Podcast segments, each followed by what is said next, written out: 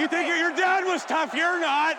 Kann nur besser werden. Hey, the only reason you're on that team is because you're fucking dad. Das ist nicht dein Ernst, ey.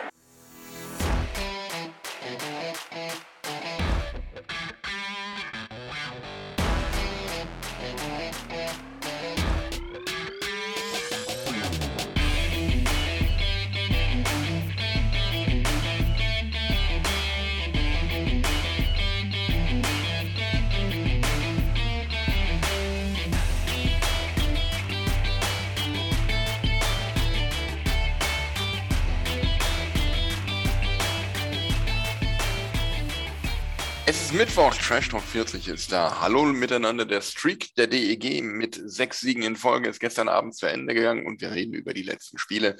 Hallo Daniel. Hallo Milan, hi zusammen. Hallo André, zurück auf, aus dem Urlaub. Ja, vielen Dank, äh, Milan. Hallo, ihr beiden. Hallo, liebe Zuhörer. Ja, ich habe es gerade gesagt, der Streak der DEG ist zu Ende gegangen gestern Abend. Davor aber hat die DEG eine ganze Reihe an Spielen gewonnen. Ich fasse das kurz zusammen. 4-2 in Mannheim, 4-1 gegen Bietigheim, 4-3 nach äh, Verlängerung, meine ich, gegen Straubing. Mhm. Äh, 4-3 nach Penaltyschießen in München, 3-2 nach Penaltyschießen gegen Wolfsburg und dann gestern Abend leider die 1-3 Niederlage in Ingolstadt. Aber das war doch mal ein echter Run da. Sechs Siege in Folge, das hatten wir lange nicht. Daniel.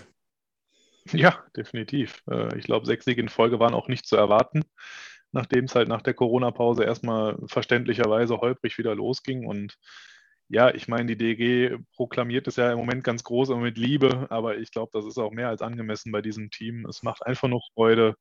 Selbst so Spiele wie gestern hat man eigentlich das Gefühl gehabt, da wäre was gegangen und die haben gefightet bis zum Ende. Die reiben sich auf, wenn man sieht, wie viel Eiszeit da gerade die Verteidiger im Moment wegschrubben aufgrund der dünnen Personaldecke. Ähm, Ich bin unfassbar begeistert von diesem Team. Wirklich, das Wort Liebe trifft da ziemlich gut. Und äh, ja, äh, habe mich schon lange nicht mehr so wohl und glücklich mit einem DEG-Team gefühlt wie in dieser Saison, muss ich sagen. Wie geht's dir, André? Mir geht es da sehr ähnlich. Ähm, wenn, man, wenn man mal sieht, wie die Spieler füreinander wirklich arbeiten, also mir ist das beim Spiel jetzt am Wochenende gegen Wolfsburg aufgefallen, da werden Checks zu Ende gefahren, da wird miteinander wirklich kombiniert. Und das macht diese Mannschaft so unglaublich gut. Und es wird halt einfaches Eishockey gespielt.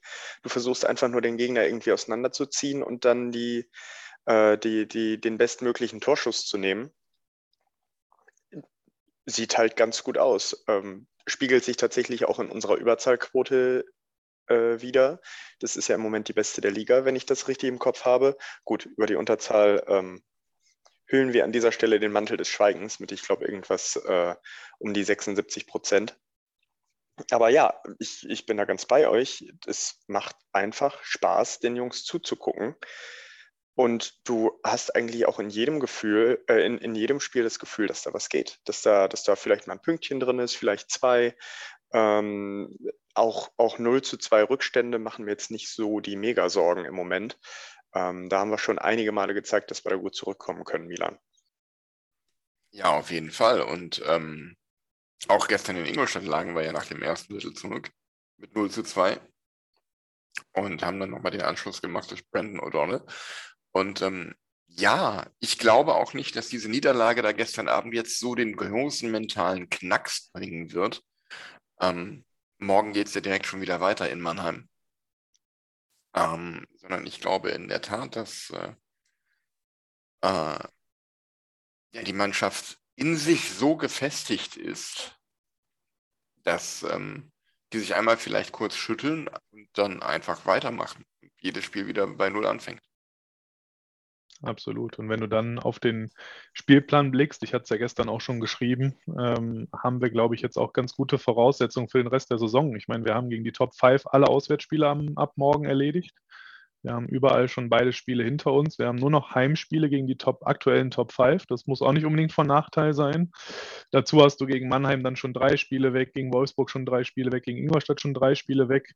Das heißt, wir treffen in der Rückrunde auf die vermeintlich, um Gottes Willen, äh, sind alles, jedes Spiel ist schwer, jedes Spiel muss erstmal gewonnen werden, aber gegen nicht mehr die absoluten Top-Teams aktueller Stand der Liga. Und das muss auch spielplantechnisch für den Rest der Saison nicht unbedingt ein Nachteil sein, was mich auch sehr optimistisch blicken lässt, dass wir zumindest die Pre-Playoffs bis Platz 10 anvisieren dürfen und jetzt auch mittlerweile ähm, sehr realistisch anvisieren dürfen, ohne da jetzt groß Richtung Ende Saison vielleicht drum zittern zu müssen, hoffe ich zumindest. Und klar, entscheidend wird natürlich, wie geht man jetzt mit den, mit den Geisterspielen, die kommen um. Ne? Wie wird da der Schwung, den jetzt auch die Fans natürlich mit reingebracht haben, wie geht man damit um? Man hat es ja bei München gesehen, die Geisterspiele kamen. Ich weiß nicht, ob es da damit was zu tun hatte, aber dann vier Niederlagen in Folge. Ob es jetzt nur an der Champions Hockey League lag oder auch an den fehlenden Fans, keine Ahnung. Aber ich glaube schon, dass es wieder einen Unterschied ausmachen wird in den individuellen Leistungen Einzelner.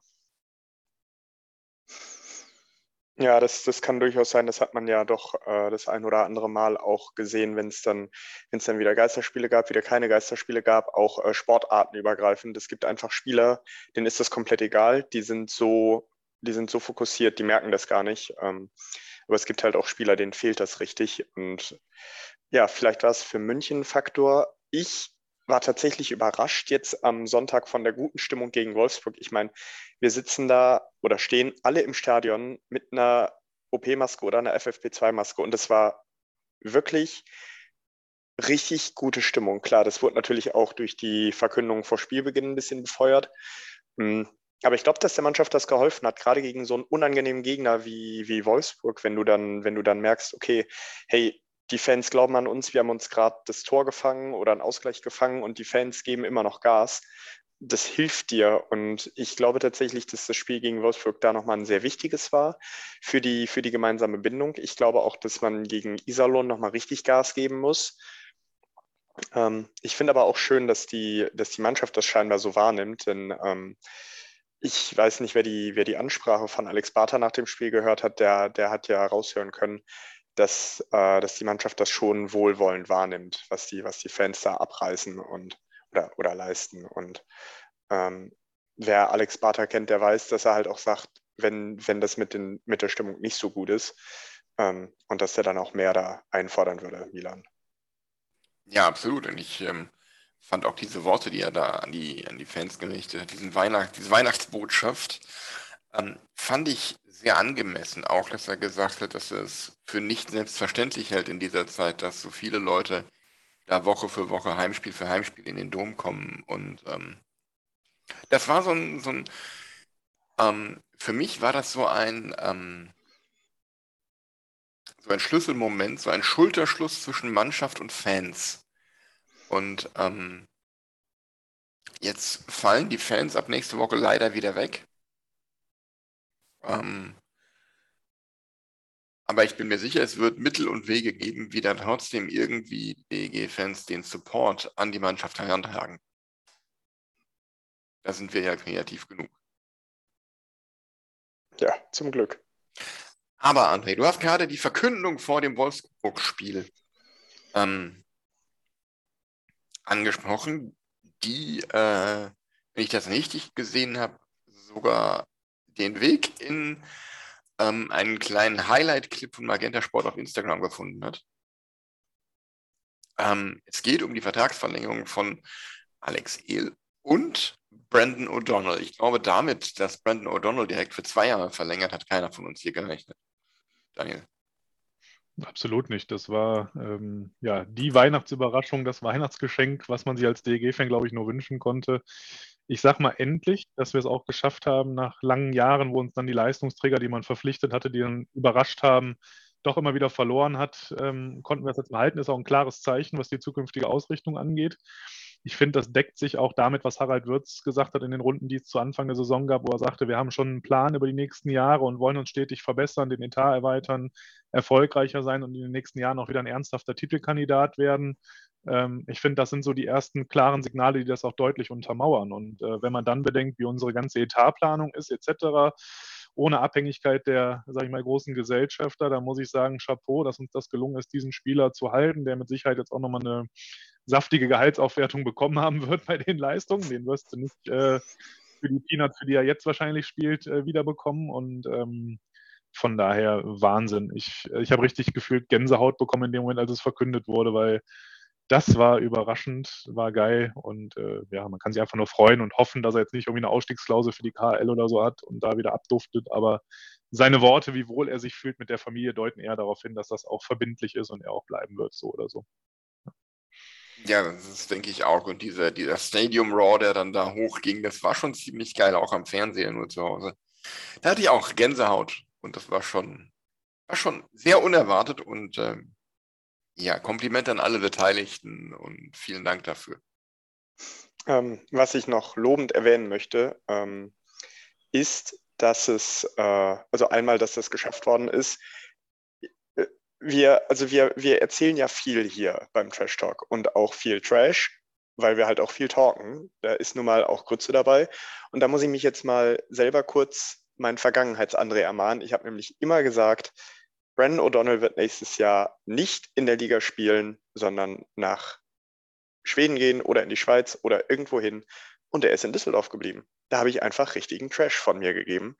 Ähm, aber wie Daniel das schon ausgedrückt hat, umso, umso größer war die Überraschung. Ich glaube, ich hatte in der WhatsApp-Gruppe irgendwas von einem vorweihnachtlichen Freudenständer geschrieben. Ähm, und was mich aber auch freut, ist, dass Alex E bleibt. Der hat eine super Entwicklung genommen über die letzten anderthalb Saisons. Der trifft richtig gute Entscheidungen, äh, hat immer mal einen guten, einen guten Direktschuss, äh, kann auch, kann auch ähm, Zweikämpfe gut gewinnen.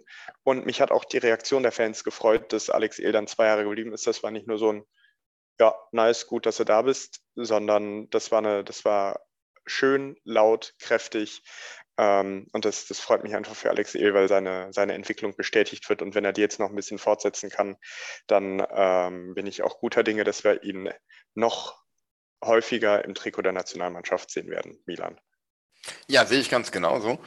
Und ähm, wo wir über, über, positive Entwicklungen sprechen, wer mir natürlich, ähm, muss ich das jetzt sagen, in den letzten Wochen, vor allem in München und äh, gegen Wolfsburg positiv aufgefallen ist, ist, ist Cedric Siemens, ähm, der meiner Meinung nach in der Reihe mit Proft und McCauley richtig gut harmoniert und einen richtig guten Eindruck hinterlässt. Ähm, von seinen starken Penalties ganz zu schweigen. Also, das ist schon, der, der hat noch einen kleinen Schritt gemacht, finde ich. Gar nicht mal so schlecht. Weiß ich nicht. Also ja, klar, er ist jetzt auffällig, ist natürlich jetzt in Erscheinung getreten, vor allem durch die Penalties. Im Spiel habe ich den jetzt nicht so wahnsinnig positiv in Erinnerung, muss ich sagen, dass ich das jetzt so teile, dass ich jetzt den sehen würde, den großen Schritt, weil ich glaube, er hat nicht wirklich einen großen Schritt in dem Sinne mal klar, Selbstvertrauen wird er getankt haben durch die Penalties, ohne jede Frage, vielleicht dadurch ein bisschen klarer in die Aktionen auch reingehen. Aber wir haben ihn ja bisher auch nicht wirklich viel gesehen. Er hat nicht wirklich viel Eiszeit bekommen. Von daher finde ich es schwierig zu beurteilen, hat er jetzt wirklich einen Schritt gemacht oder hat er jetzt überhaupt erstmal überhaupt die Eiszeit, um überhaupt mal zu spielen. Ähm, da würde ich gerne mal ein paar Spiele abwarten, wo er auch im Spiel mal die eine oder andere gute Aktion hat und nicht halt nur hauptsächlich durch die Penalties in Erscheinung tritt. Deswegen finde ich das jetzt zum aktuellen Zeitpunkt schwierig zu beurteilen und teile das noch nicht so ganz 100 Prozent. Da fallen mir eher Spieler ein wie Jervin, die sich über die Saison wahnsinnig gesteigert haben, wo ich mächtig abfeiern würde, wenn der bleiben würde, weil er endlich auch anfängt, seinen Körper in jedem Spiel massiv auszuspielen, was er am Anfang der Saison noch gar nicht gemacht hat, so richtig. Das beeindruckt mich viel, viel mehr von der Steigerung als aktuell der Schiemens, der natürlich geile Penalties und wichtige Punkte damit gesichert hat. Aber ich glaube, die Entwicklung im Spiel sehe ich noch gar nicht so, auch diese Harmonie noch nicht, weil er einfach auch bisher gar nicht so viel gespielt hat und ich gar keinen Vergleich habe zu Anfang der Saison. Ähm, wenn, ich, wenn ich da auch noch, also Jerwin, finde ich gut, dass du es ansprichst, habe ich tatsächlich auch so gesehen. Ich finde, der macht viel richtig im Moment, bringt genau die richtige Härte rein. So hart, dass es weh tut, aber nicht so hart, dass es dumm ist oder eine Strafe gibt. Ähm, und wer auch ein, also wer für meine Begriffe einen wirklich großen Schritt gemacht hat, ist, ähm, äh, ist boah, jetzt bin ich mir bei den, bei den Vornamen unsicher, da wird man ja so schnell so schnell abgefeiert, wenn man das falsch macht. Äh, Niklas Heinzinger ist es, glaube ich. Ähm, man möge mir verzeihen, dass ich die Namen noch nicht so drauf habe.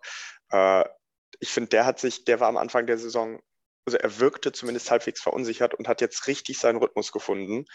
Ähm, und auch ein David Trinkberger, also das Tor gegen Wolfsburg war natürlich nett, aber das ist nicht seine Hauptaufgabe. Ich finde so, die beiden und Jerwin, das sind so mit die Gründe, weswegen es im Moment so gut läuft eigentlich. Weil die, äh, also vor allen Dingen, vor allen Dingen Niklas Heinzinger hat echt seine DL-Tauglichkeit gefunden und das tut uns doch sehr gut, finde ich, Milan.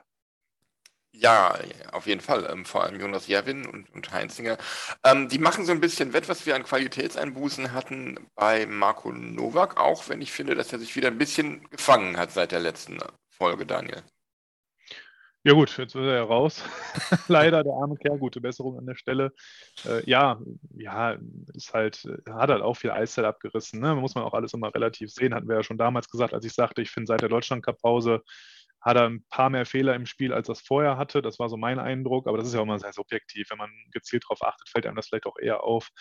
Ähm, aber ähm, bin da bei André. Gerade Heinzinger gefällt mir auch überragend gut, dass wir den aus der zweiten Liga da geholt haben und der sich direkt so in der DL etabliert. Und der hat ja nun wirklich nicht den größten äh, Körper, auch von der, sowohl von der Länge, klar, staturmäßig finde ich gut dabei für sein Alter. Ähm, aber wie der auch reingeht in die Zweikämpfe und keinen Zweikampf scheut, egal ob dann die Phasio, ein Aubry oder wer auch immer sein Gegenspieler ist, der ballert sich da in die Zweikämpfe rein, auch trotz seiner Größe voll mit Körper dabei, hat, finde ich, für sein Alter ein klasse Stellungsspiel in der Defensive. Ähm, ist echt ein Top-Verteidiger Top im, im, Nachwuchsbereich. Äh, deutsche Staatsangehörigkeit, besser kann es uns eigentlich treffen. Wäre schön, wenn wir den auch verlängert bekommen. Ne? Also definitiv. Wäre gut, wenn der auch nochmal ein, zwei Jährchen dranhängt bei der DEG mal Minimum. Könnte Würde ihm selber, glaube ich, auch gut tun. Ja, also ich würde mich freuen, wenn der sich so so einen zweiten Bernhard Ebner bei der DEG entwickelt, was doch die Konstanz des Bleibens äh, angeht, wenn er jetzt nicht deutlich nachlässt. Ich, ich finde ihn großartig, muss ich sagen. Ja, ich feiere Niklas Heinzinger. Ja. Trinkberger bin ich nicht ganz der Meinung, für mich unser schwächster Verteidiger. Und ich bin auch nicht ganz traurig, wenn wieder die anderen zurückkehren, wie ein Zitterbart. Geithner hat zuletzt eigentlich sehr solide gespielt bis zu seiner Verletzung. Hat er sich auch gefangen zum Saisonstart. Da bin ich auch mal gespannt. Ähm, ja, Trinkberger weiß ich nicht. Ich habe das Gefühl, der ist noch nicht so richtig in Düsseldorf angekommen. Jetzt seit seinen Toren, ja, die letzten zwei, drei Spiele kamen ein bisschen Push. Da hat man gemerkt, Selbstvertrauen ist irgendwie plötzlich da. Aber so in Summe ist es schon, muss man ganz nüchtern sehen, unser aktuell schwächster Verteidiger trotz allem. Und äh, ja, irgendwie so richtig überzeugend tut er mich nicht. Da ist eine Heinzinger schon deutlich präsenter. Ja. ja, dann würde ich sagen, schauen wir einfach schon mal direkt auf die nächsten Spiele. Das geht direkt morgen schon weiter in Mannheim. Ähm, Sonntag dann zu Hause gegen Iserlohn und wenn wir das alle richtig verstanden haben, dürfte das auf äh, unbestimmte Zeit das letzte Heimspiel vor Zuschauern gewesen sein, bevor es dann äh, am 28. schon weitergeht gegen Bietigheim und am 30. dann auswärts zu den Fishtown Pinguins. Was, was denkt ihr? Wie, was erwartet ihr von den vier Spielen? Hm. Also Mannheim hat im Moment immer mal wieder Probleme mit sich selber. Ich denke da sehr gerne an eine Pressekonferenz äh, vor anderthalb Wochen mit Pavel Groß zurück, die, äh, wo sein Statement zum Spiel, ich glaube, zehn Sekunden lang war. Also da brodelt es richtig. Ich glaube auch, dass Pavel Groß einer ist, der richtig. Der ist, das glaub, war nach unserem, unserem Sieg in Mannheim. Ja, genau. Und ich glaube, der, der wird dann auch so ein bisschen nicklig und äh, weil Mannheim halt auch, also äh, die Adler Mannheim sind halt in Mannheim so mit die Nummer eins im Sport da. Klar, die haben noch die Rhein-Neckar-Löwen und Waldhof, aber wenn du, aber die Adler Mannheim sind einfach deutlich prominenter in, in, in ihrer Stadt, als es teilweise die DIG vielleicht in Düsseldorf ist. So, das heißt, Leistungsdruck ist da, die großen Zeitungen der Umgebung gucken da genau drauf. Und äh, ich, ich glaube, da ist auch die Stimmung da mal schnell angeschlagen, wenn es nicht so läuft. Und äh, jetzt jetzt gab es immer mal wieder so kleinere Spiele, wo es nicht so lief wie gegen uns und das kann man vielleicht nutzen. Nichtsdestotrotz, für mich ist das wichtigere Spiel das gegen Iserlohn und das danach gegen Bietigheim. Also wenn wir uns jetzt die drei Spiele angucken. Sechs Punkte sollten irgendwie gehen, sagen wir fünf sollten irgendwie gehen. Sechs Punkte wären schon schön und alles darüber hinaus ist fetter Bonus. Daniel. 100 Prozent äh, dabei. Mannheim ist zuletzt auch wieder ein bisschen in Tritt gekommen. Man hat das gemerkt. Ich glaube auch, Pavel Groß wird da sehr deutliche Worte gefunden haben, klare Ansätze. Man merkt schon, die kommen jetzt langsam wieder in Fahrt. Es sind noch ein paar Spieler zurückgekehrt mit Kettich, die beim letzten Spiel noch nicht dabei waren, als wir gegen die gespielt haben. Ähm, ich rechne uns für morgen allein aufgrund der, des Programms und irgendwann äh, sind halt auch nur Menschen, keine Roboter, die da auf dem Eis stehen. Und da muss man vielleicht auch mal Tribut zollen und vielleicht macht es dann durchaus Sinn, auch mal so ein Spiel in Mannheim ich sag mal, nicht gemächlicher angehen zu lassen, nach dem Motto, jetzt lassen wir uns hier 10-0 aus der Halle schießen und dann sind wir wieder fit gegen Iserlohn, um Gottes Willen. Aber insofern, äh, dass man einfach, wenn man irgendwann im Spiel merkt, heute geht halt einfach nichts, dann lieber mal ein bisschen ja, solide runterspielen, ohne sich jetzt mhm. ganz dazu verausgaben, um dann gegen Iserlohn wieder mit Vollgas und Spirit ranzugehen, kann durchaus mal in so einem langen Spielplan über eine Saison eine, eine durchaus gängige äh, Taktik sein, wenngleich das natürlich niemals offiziell irgendwo ausgesprochen würde. Ich glaube, auch Harry Kreis wird den Jungs niemals sagen, so jetzt macht er mal Piano im letzten Drittel. das wäre nicht Harry Kreis. Zumal man ja auch äh, gestern gesehen hat, wie er nach dem Spiel durchaus fuchsig war auf das Ergebnis und äh, auch sagte, ne, man muss mal anschauen, ob der, äh, ob der zweite Treffer vielleicht haltbar war, äh, der dritte Gegentreffer haltbar war und so. Also er ist da schon sehr kritisch, auch mit den Spielen jetzt, trotz des engen Programms ist auch gut. Also er hält da die Leine sehr eng und, und erwartet auch da klar äh, vollen Einsatz in jedem Spiel, was natürlich logisch ist, aber genau wie du sagst, André. Ich glaube, morgen ja, nimmt man, wie es kommt. Äh, ich bin mit einer Niederlage genauso happy, muss ich sagen, und noch happier, wenn da irgendein Punkt entführt werden kann. Rechne aber ehrlich gesagt morgen mit null Punkten. Und dann gegen Iserlohn zwei, drei sollten drin sein. Gegen Bietigheim musst du die drei holen. Das ist halt einfach so. Das ist wirklich auch so ein Pflichtsieg aktuell, äh, wenn du nicht unten noch irgendwie reinrutschen willst. Und ja. Ja. ja Milan, denke ich, ist du genauso, oder? Sehe ich genauso. Einen Punkt in Bremerhaven würde ich auch noch mitnehmen.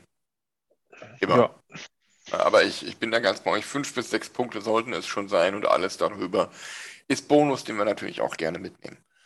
Ähm, was sich ändert, ist, dass, ich habe es gerade schon gesagt, ab nächster Woche Dienstag keine Zuschauer mehr in die Hallen dürfen. Ähm, das wird sicherlich einen Einfluss haben auf die Dynamik, auf die Psychologie des Spiels, aber auch äh, André. André, du hebst die Hand.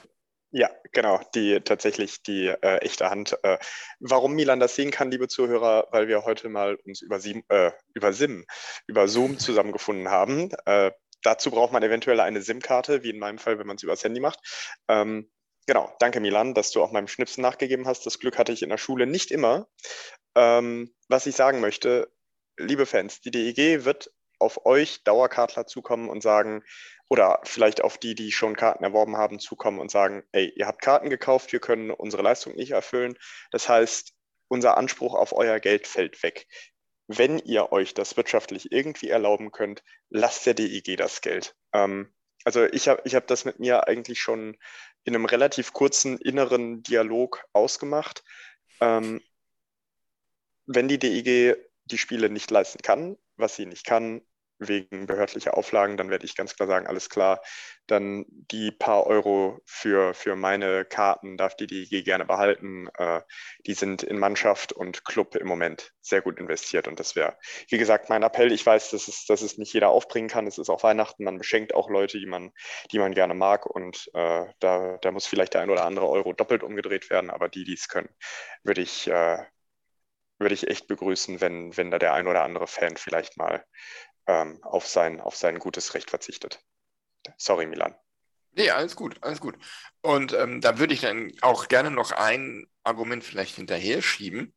Ähm, wir wissen ja, dass die DEG ähm, ohne Zuschauereinnahmen geplant hat diese Saison. Ich finde, wenn man dann eine Dauerkarte gekauft hat oder auch schon Karten für, keine Ahnung, das Heimspiel gegen Bietigheim zum Beispiel, ähm, ich finde, dieser Mut, diesen Weg zu gehen, ohne Zuschauer zu planen, als einziger Verein in der Liga, der sollte auch ein Stück weit belohnt werden, weil ähm, es ist nicht selbstverständlich, die Vereine fangen schon wieder alle an zu jammern und nach Staatshilfen zu schreien, was ich persönlich, ich habe es schon des Öfteren hier gesagt, nicht in Ordnung finde. Ähm, ich finde, es betrifft den ganzen Profisport in Deutschland. Die Vereine haben keinerlei Anstalten gemacht, irgendwie großartig ähm, gesellschaftlich Verantwortung zu übernehmen. Die, äh, ein bisschen Impfkampagnen gab es. Ja, der eine oder andere Fußballverein hat Impfangebote äh, in den Stadien angeboten. Ähm, aber es ist zum Beispiel, wenn ich das richtig im Kopf habe, kein Verein mal hingegangen und hat gesagt, wir dürften unter 3G-Bedingungen spielen, wir machen aber 2G freiwillig. Das zum Beispiel hat, soweit ich weiß, kein Verein gemacht. Kein Verein hat sich selbst da irgendwie mal in die Verantwortung genommen und gesagt, wir als Verein, als Profisportveranstalter äh, haben da eine gesellschaftliche Verantwortung und ähm, verschärfen die Maßnahmen, gehen über das Mindestmaß hinaus und ähm, limitieren uns da. Ähm, daher finde ich, ähm, ja, die Vereine, die, die ich habe dich gesehen, André, die Vereine, die ähm, mit einem gewissen Teil an Zuschauereinnahmen geplant haben in dieser Saison und jetzt in Probleme kommen, deshalb weil ihnen da die Einnahmen weg, welchen Entschuldigung, selber schuld. Ähm, Ja, bin ich. Also ich, ich sehe das, das mit den Einnahmen sehe ich nicht ganz so krass wie du. Äh, ich, also ich, ich verstehe deinen Punkt. Ich sage auch ganz ehrlich, du kannst halt so defensiv planen, dass du eine Saison ohne Zuschauer planst. Ähm, gut, dann bist du halt besser dran. Und wenn du das nicht tust, dann ja, okay, selber schuld, aber man, man muss halt abwägen, ähm, ob es da, da irgendwelche Hilfsmöglichkeiten gibt, gerade weil eigentlich die DEL ja, wie wir wissen, keine Liga ist, wo die, wo die Vereinsbesitzer auskömmlich verdienen. Was ich kurz sagen wollte, Milan, ich, ich wäre da eigentlich grundsätzlich bei dir. Meinetwegen äh, hätte die DEG auch früh sagen können, wir machen 2G plus. Ähm, aber und ich glaube, das ist tatsächlich der Haupttreiber für die meisten. Es gibt einfach zu viele Idioten, weil 2G Plus, die damit einverstanden sind, sind damit einverstanden. Ein paar sagen auch bei Facebook, ja, läuft, finde ich gut. Aber die Anzahl derer, die sagen, äh, ihr Staatshuren und wie könnt ihr nur und was soll das und ich komme nicht mehr und alles scheiße. Ähm, ich glaube, die Anzahl der, der Lauthälse äh, ist da deutlich zu groß, als dass man sich das als Verein unbedingt trauen möchte. Äh, ich glaube, da, da ist einfach die Sorge vor der, vor der Rückmeldung einiger weniger ähm, unbelehrbarer zu groß. Ja, das, das ist für mich tatsächlich so die einzige Erklärung. Ich ähm, möchte da nur ergänzen, es war ja sogar eine Verpflichtung vor der Saison seitens der Liga, den Etat ohne Zuschauer zu planen. Es war ja nicht nach dem Motto, ihr könnt, wenn ihr Bock habt und macht doch einfach so, wie ihr lustig nee, seid. Nee, nee, ja das, das ist ja so nicht. Ich meine. Doch, ähm, war eine Auflage. Es war eine Lizenzauflage ohne Zuschauer nicht, zu planen. Nur, nicht. nur, doch, nur einige Vereine haben es dann hintenrum über andere Posten quasi wieder reingerechnet. Und das kommt denen jetzt halt wie ein Bumerang um die Ohren geflogen. Die konnten halt nicht ganz ohne irgendwo, wo sie es vielleicht anderweitig unterbringen, äh, so richtig planen. Äh, siehe scheinbar ja Nürnberg, die da ja mit am lautesten jammern. Bremerhaven. Ja, und äh, also das war schon, das war auch in mehreren Interviews auch mit Trippke zu lesen, etc. und auch vor der Saison eigentlich bekannt. So ist zumindest mein Stand bei allem, was ich lesen konnte dazu. Äh, ich bin ja nicht jetzt in der DL tätig, also möge jemand korrigieren, der es anders äh, gehört hat, aber ähm, das war eigentlich eine Auflage, dieses Jahr ohne Zuschauer den Etat zu planen. Ich habe mir dazu extra nochmal die, ähm, die Facebook Lives mit ähm, unserem Geschäftsführer. Moment.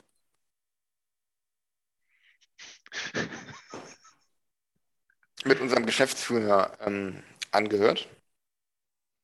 Und ähm, da hat er gesagt, dass es Vorla Vorgabe der DEL war, ähm, nicht in dem Umfang mit Zuschauer- und Sponsoreinnahmen zu planen, wie es vor der Pandemie der Fall war. Mit reduzierten Zuschauereinnahmen. Ähm, oh, reduziert. Okay. Ja. Ähm, ich weiß nicht jetzt genau, was, wie genau reduziert, das hat er da nicht gesagt, aber ähm, der Herr Wirth sagte in, ich meine im zweiten Facebook Live, ähm, wo er nur mit Frieda dort gesessen hat, ähm, dass es Lizenzvorgabe war, mit deutlich reduzierten Zuschauereinnahmen zu planen. Ah, okay. Ja, dann vielleicht war es auch so. Auf jeden Fall hätte jeder Verein es so ausreichend einplanen können, dass wenn man jetzt so eine fast halbe Saison mit Zuschauern durchgespielt hat, dass einem die andere halbe Saison jetzt nicht mehr tötet. Ja. Hm, ich hatte gerade noch einen Gedanken im Kopf, aber irgendwie ist er wieder weg. Corona, Zuschauer 2G, 2G plus, 3G, ähm, Rückmeldungen von irgendwelchen Fans, die das nicht gut finden. Was ist denn, wenn es jetzt doch Staatshilfen gibt für die Vereine wieder? Sollte es so kommen und die DEG würde jetzt dadurch quasi einen Plus aufs Etat bekommen, was gar nicht eingerechnet war. Verpflichten wir dann Richtung Playoffs nochmal einen richtig krassen Ausländer? Ich sage jetzt keinen Namen. Oder werden, nee, bitte nicht. wieder die Löffel langgezogen von ein paar Besserwissern. Ähm, ja, ähm, aber ist ja durchaus die Überlegung, wie geht die DG damit um? Wird das als Rücklage für die kommende Saison gelegt? Kriegt die Mannschaft sowas dann als Bonuszahlung, äh, weil das vielleicht so in den Verträgen auch für diese Saison mit Corona ist? Äh, bin ich auch gespannt, wie wird man damit umgehen, wenn es jetzt doch überraschend nochmal Gelder gibt, die einem quasi zufließen, die nicht geplant sind? Also das ist vielleicht tatsächlich was, was man dann, äh, also also das Wichtigste ist natürlich die Gehälter der, der Mitarbeiter erstmal zu bezahlen, falls, falls das irgendwie nicht gesichert ist. Ansonsten, ähm, wenn das, wenn das irgend, wäre das vielleicht auch eine Frage, die man, die man dann an so einen Mannschaftsrat stellen könnte, weil äh, ich, ich fände es dann ganz gut, wenn die Mannschaft sagen könnte, hey, alles klar, wir wollen angreifen und dann hat halt einer von uns ein bisschen weniger Spielzeit. Ähm, aber dafür holen wir dann jetzt nochmal einen, der, der uns nach vorne bringt, aus einem Verein, keine Ahnung. Schweden, Schweiz, Tschechien. Ähm, Guten Stil von Brandon O'Donnell. ähm, Guck doch ja, mal bei, halt, bei Elite Prospects nach, wo, mit wem der alles so zusammengespielt hat. Jaromir Jager. ähm, ja, dass man, dass man da irgendjemanden holt, der uns nochmal, der uns nochmal richtig nach vorne bringt, oder ob man sagt, ja, das hat die Mannschaft sich auch verdient. Und das wäre für mich auch völlig verständlich, dass man dann sagt, alles klar, hier die paar Euro werden auf die Mannschaft umgelegt und ähm, dann, dann wird die, die Bereitschaft, Einbußen hinzunehmen, dann, dann doch mal belohnt. Also, aber wie gesagt, das ist eine Frage für den Mannschaftsrat, für meine Begriffe. Ja, absolut. Denke ich auch. Ähm, mir ist wieder eingefallen, was ich im Kopf hatte.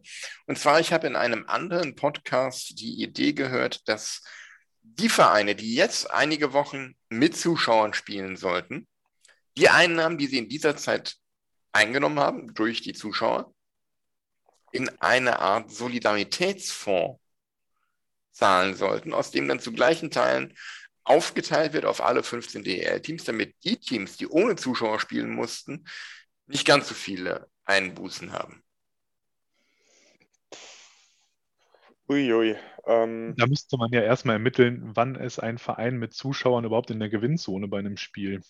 Und einfach nur, weil, weil drei Zuschauer kommen, heißt es ja nicht, dass ich drei Zuschauer auch plus habe nach so einem Spieltag. Sowieso nicht. Und ich meine, bei der DEG wäre eigentlich auch der Zuschauerschnitt hätte höher sein müssen als die 5000, damit so Spieltage überhaupt großartig rentabel sind. Und, ja, habe ich auch schon gehört.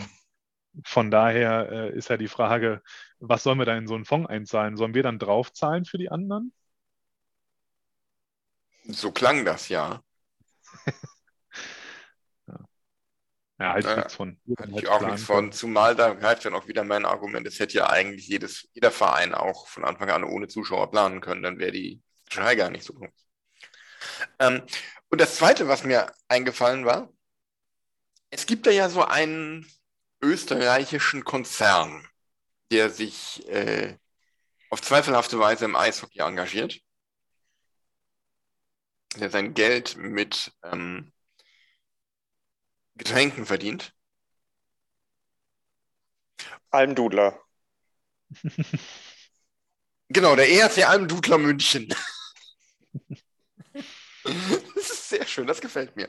Ähm, ja, ähm, es wird ja von Befürwortern dieses Engagements immer gesagt, dieser, dieses Engagement, diese Firma, dieser Konzern tut so viel für das deutsche Eishockey, was ich äh, gerne äh, in Abrede stellen würde. Aber jetzt wäre doch dann wirklich mal die Gelegenheit, wo dieser Konzern was fürs deutsche Eishockey tun könnte, indem er sagt, okay, ich ähm, steige bei der Liga nochmal ein als zweiter Ligasponsor irgendwie. Ich kaufe irgendwie Screentime bei einem Fernsehsender, der nicht unbedingt irgendwo auf äh, Speicherplatz der 147 liegt, sondern vielleicht irgendwo in den Top 20. Ähm, und ich zahle der Liga für irgendwelche Rechte, keine Ahnung, äh, welcher Gestalt, nochmal einen Betrag x Millionen und jeder Verein kriegt was davon. Kohle dafür wäre da, würde ich behaupten, ohne die Bilanz zu kennen. Würde ich auch sagen. Ne? Da kann man einfach mal einen großen Schluck aus der Dose über die ganze ja, Liga kippen. Aber so sehr man auch anti-Red Bull ist, äh, was ich ja auch in vielen Teilen immer noch nachvollziehen kann, in vielen Teilen auch mittlerweile auch nicht mehr. Das ist mittlerweile für mich teilweise nur noch äh, Kinderkacke, dieses Gebäsche. Es ist halt so und die machen da schon viel. Also wenn du siehst, was es uns als deutsches Eishockey bringt, wenn so ein Team wie München jetzt in der Champions League das Halbfinale erreicht, wenn du siehst, die Akademien, die die haben, wo viele deutsche Nachwuchsspieler wirklich hochprofessionell ausgebildet werden, wo sich die meisten anderen Vereine echt eine große Scheibe von abschneiden können. Klar, weil auch nicht die Kohle da natürlich da ist, logisch. Ähm, also ich glaube schon, dass Red Bull in Summe einen gewissen Impact auf das deutsche Eishockey hat. Und äh, ob das jetzt natürlich in diesem Konstrukt äh, so toll ist und man das so befürwortet, sei mal dahingestellt. Aber ich finde es äh, schon, dass die ihre, ihren Impact geben. Wenn du siehst, welche Spieler auf der Akademie auch waren und wo sie heute sind und spielen in der DL, in der NHL. Nationalmannschaft. Ähm, der Nationalmannschaft. Also das kann man nicht abstreiten, glaube ich. Das ist schon Fakt. das ist schon, das sind schon professionelle Eishockey-Strukturen, die die da geschaffen haben. Ja. War, so, war nur so eine Idee von mir. Ähm, und dieses ganze leidige Thema mit dem österreichischen Brause-Konzern ähm, ist was, da haben wir ja schon länger mal angedacht, dass wir uns den Flo von Packmas mal einladen und da eine Sonderfolge zu machen. Ja, aber du musst so sehen, so wenn das passieren würde, die würden jetzt großer Sponsor der Liga werden. Weißt du doch genau, was passiert, wenn dann wieder die Schiedsrichterentscheidungen mal im Spiel kritisch sind Richtung München, dann heißt es wieder, sind bestochen von Red Bull und bla bla. Da würdest du das nur dieses ganze Thema noch deutlich mit anheizen. Ich glaube, allein deswegen würde Red Bull schon nicht ohne weiteres als Ligasponsor auftreten, weil der Hass gegen die nur noch größer werden würde, als er sowieso schon ist. Aber immerhin haben wir keinen Felix Zweier in der Liga. Das weißt du nicht. Ich erinnere nur damals an die Bilder nach der Meisterfeier von Berlin in Düsseldorf, wo dann Aumüller und äh, ich weiß nicht mehr, wer der zweite war, Pichacek oder so, mit denen auf der Meisterfeier abgefeiert haben, wo du auch sagst, ne? grenzwertig. Ne? Schim? Schim, ja, Schim und, und Aumüller, genau, die beiden. Ja. ja. Und du das gesehen hast und die feiern da zusammen mit den äh, Dicke da und dann hast du die Entscheidung vorher in dem Spiel gesehen, hast du auch ein komisches Gefühl gehabt. Kannst du sagen, was du willst, aber ja. Gut. Im Eishockey wird es halt nicht so medial zerfleddert, ne, wenn Fehlentscheidungen sind. Ich glaube, da gibt es genug Möglichkeiten, auch jeden Spieltag eine große Bildschlagzeile zu haben, interessiert nur keinen. Weil im Eishockey der, der Videobeweis auch viel besser funktioniert als im Fußball. Zu 99 Prozent, ja. Ja, zu, ja. Zu, zu, in vielen Fällen. Ja, wobei, also ich stelle mir das gerade mal vor, wenn irgendein Fußballschiedsrichter jetzt äh, nach einem nach wichtigen Spiel oder nach einem entscheidenden Spiel dann mit der, mit der Siegermannschaft feiern würde. Huiui, der hat, glaube ich, sein letztes Spiel gemacht. Wahrscheinlich ja. ähm, aber ich habe eine kleine Quizfrage an euch. Wir quizzen ja so gern hier. Was glaubt ihr denn, wie viel Verlust machen die Montreal Canadiens mit einem einzigen Geisterspiel?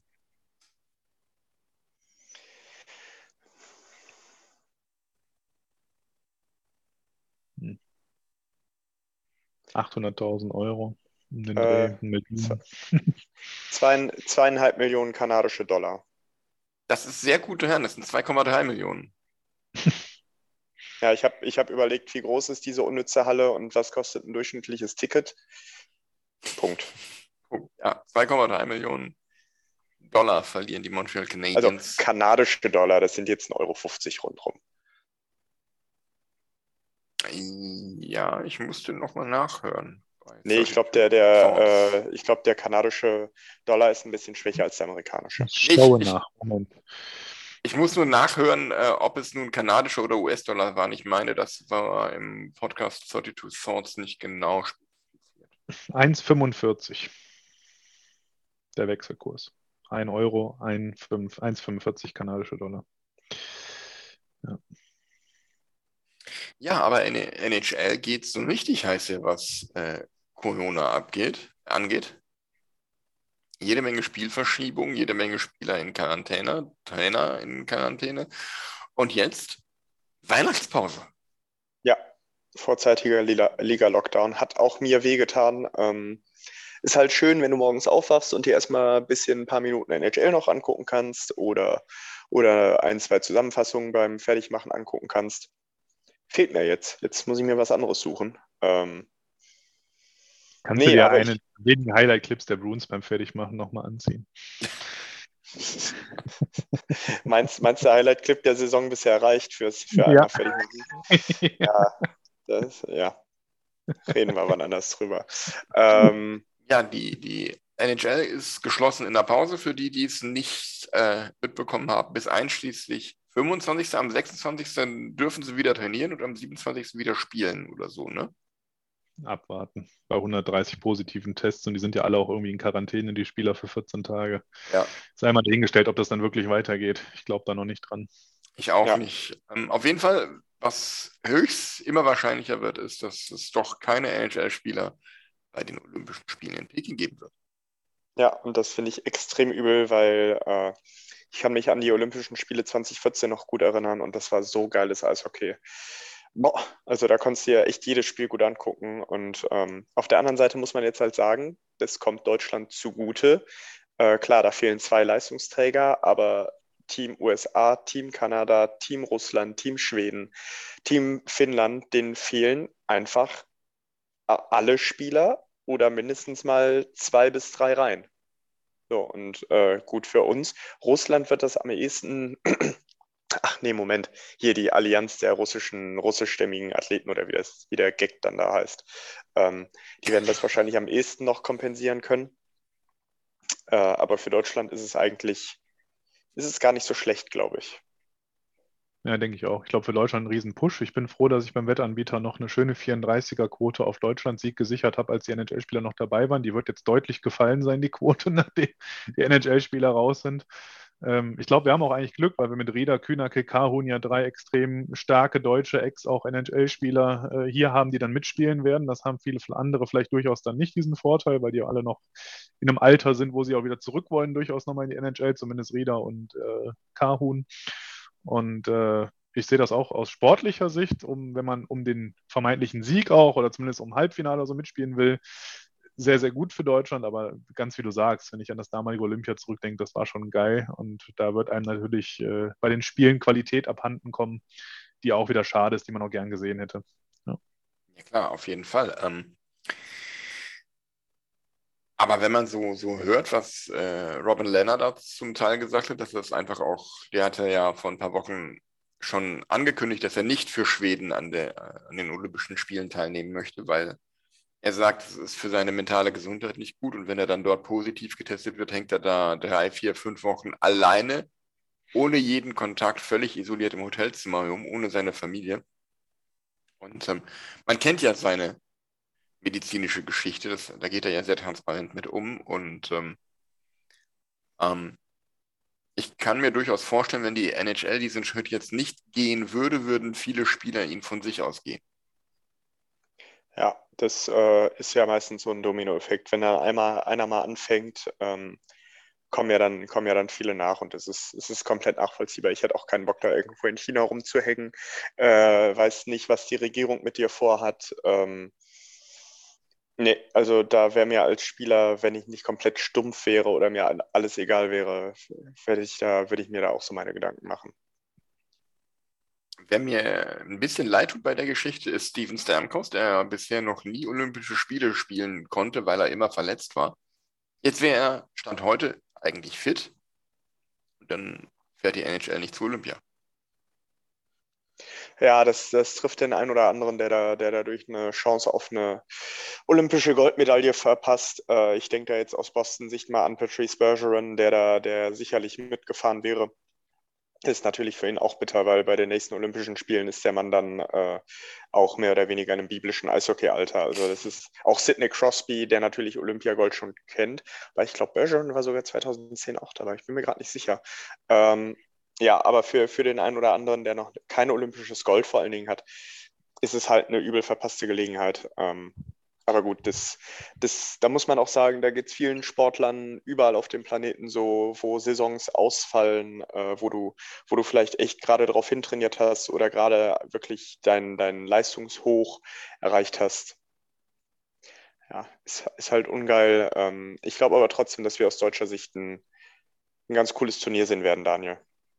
Definitiv. Deswegen, also ich habe nicht umsonst diese Wette abgeschlossen, weil ich darauf spekuliert habe, dass die NHL-Spieler nicht teilnehmen. Sonst hätte ich das, glaube ich, so wahnsinnig wäre ich dann nicht gewesen, mein Geld zu verschwenden, wenn alle NHL-Spieler dabei wären, weil das ist dann doch eher utopisch, muss man ganz realistisch so sehen. Aber da ich genau darauf spekuliert habe, äh, ich rechne den Deutschen jetzt tatsächlich wieder Chancen aus, wie vor vier Jahren. Warum nicht? Wir haben Qualität, das hat man gesehen jetzt mehrfach. Die Mannschaft hat eine gute Einstellung. Da sieht man jetzt gerade bei der DEG, was es heißt, wenn eine Mannschaft miteinander funktioniert. Da kannst du die eine oder andere spielerische Schwäche problemlos durch den Kampf wegmachen. Und äh, deswegen, ich bin da mal gespannt auf die Olympischen Spiele. Aber jetzt haben wir eh erstmal ja noch äh, die U20-WM vor der Brust und da erstmal gucken, dass die Jungs auch was reißen und dann mal schauen. Ja. ja. Und dann fällt mir gerade noch ein. Der Spengler Cup findet statt, aber mit massiv verändertem Line-Up. Team Canada ist nicht dabei. Die haben abgesagt aus äh, Infektionsschutzgründen. Stattdessen spielt irgendwie eine Nationalmannschaft des Kantons Bern mit, mit Spielern des SC Bern, der Langnau Tigers und des ERC Biel und ähm, noch irgendjemand hat abgesagt. ich glaube, Ljubljana, Bratislava, irgendwas Ja, irgendwas aus dem Ausland. Bratislava. Ja, Bratislava, meine ich, war es. Genau.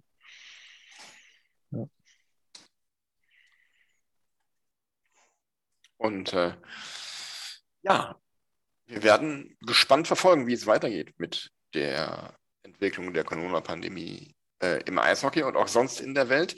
Haltet ihr die grundsätzliche Verschiebung der Olympischen Spiele ins Jahr 2023 für realistisch? Mm, Also ich, ich habe das bisher nur im Eishockey gesehen, was da abgeht. Ähm, für das Eishockeyturnier würde das durchaus Sinn ergeben, äh, so grundsätzlich die Olympischen Spiele zu verschieben.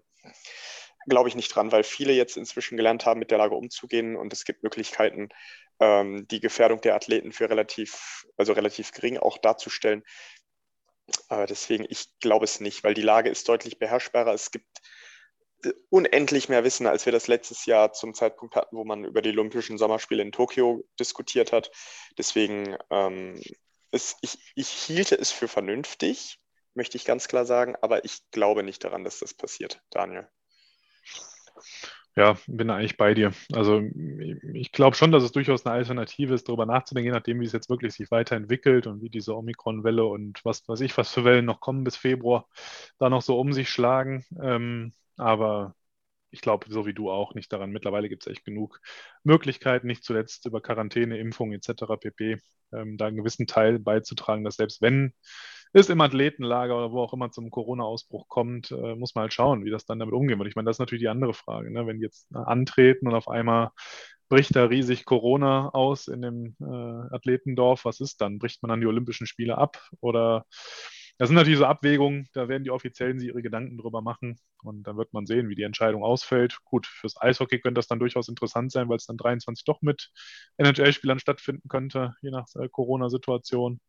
Aber ja, bin da recht äh, auch, ja, mich stört vielmehr, dass diese Olympia in, äh, in, in, China stattfinden. Das kotzt mir am meisten an, weil das hat dieses Fax-Regime da einfach nicht verdient. Äh, allein, dass sie uns diese scheiß Corona-Pandemie an den Hals gehangen haben, macht sie schon so unsympathisch. Nein, also, ne, das fuckt mir eigentlich am meisten ab an Olympia dieses Jahr, dass das ausgerechnet in Peking stattfindet. Ähm, Unding. so verrückt. Schade, dass man es vor Jahren so entschieden hat. Ich meine, hat jetzt ja nichts mit Corona zu tun, aber das ärgert mich am meisten, dass es ausgerechnet in Peking stattfindet. Genau jetzt. Das ist wieder so ein Zufall. Äh, unglaublich eigentlich. Ja.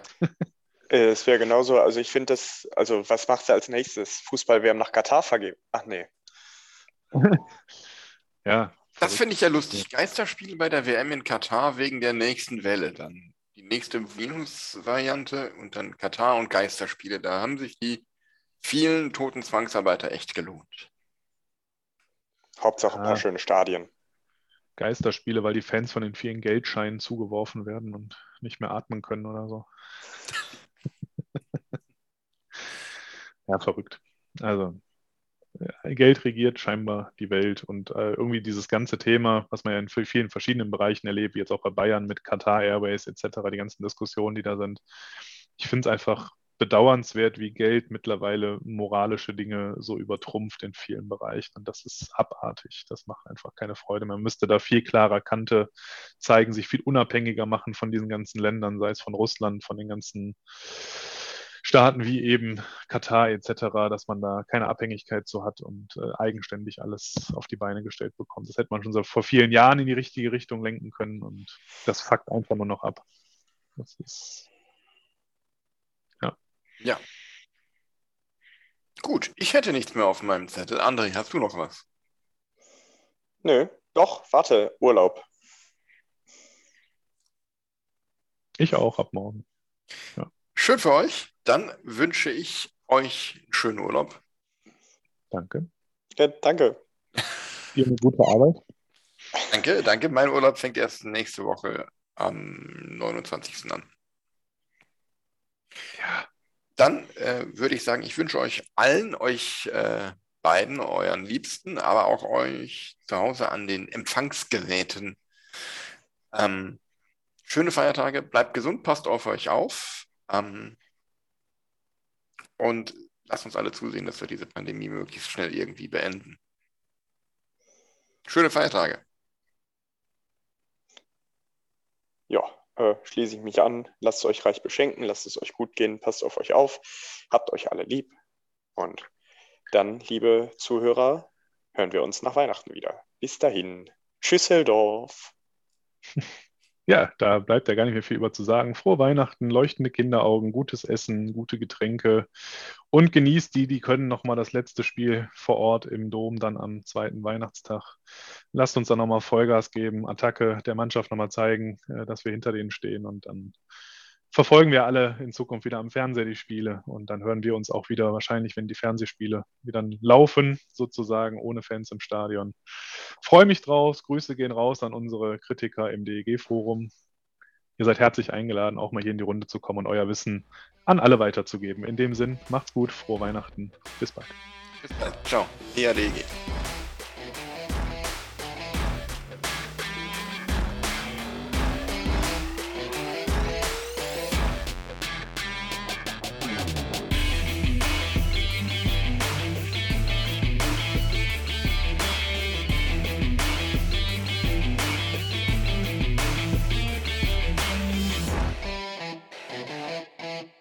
Fucking complex scandal. You